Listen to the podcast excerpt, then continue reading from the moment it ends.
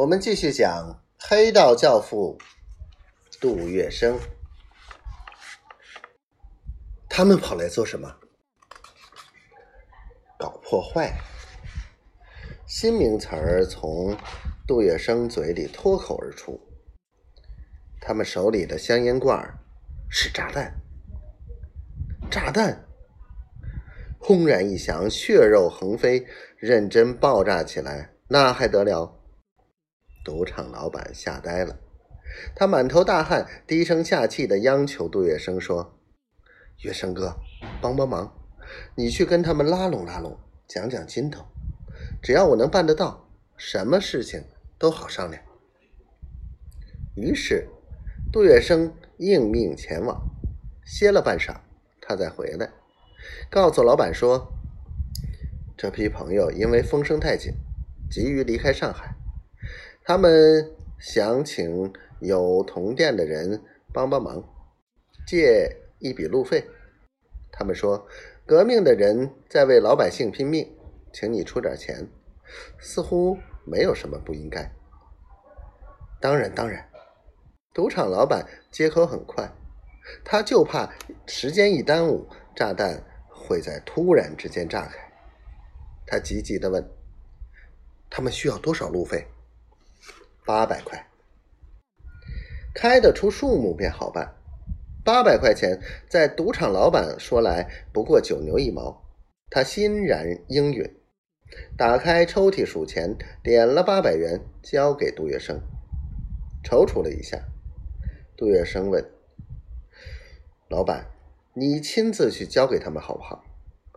一回见面，二回熟。你捐了这么多钱，也该彼此留个交情。”啊！不不不不不！赌场老板惊得脸色又变了。月笙哥，帮忙帮到底，火速把钱捐出去，请他们早一点离开，免得弄不好出大事体。拿了钱往外间走，杜月笙心花怒放，得意想笑。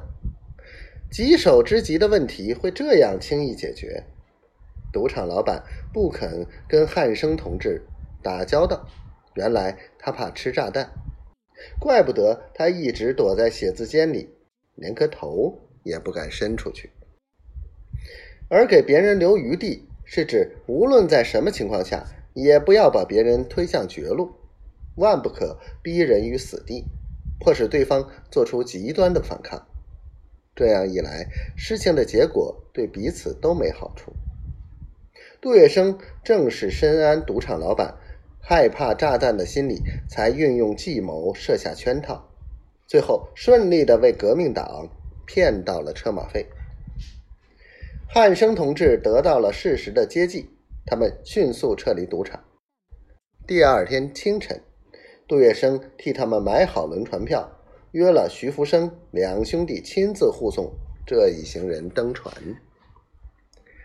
值得一提的是，经常往来法租界的革命党人中，有一位昔日穷途潦倒，后来飞黄腾达，终于又潦倒穷途的人，他叫杨虎，号啸天。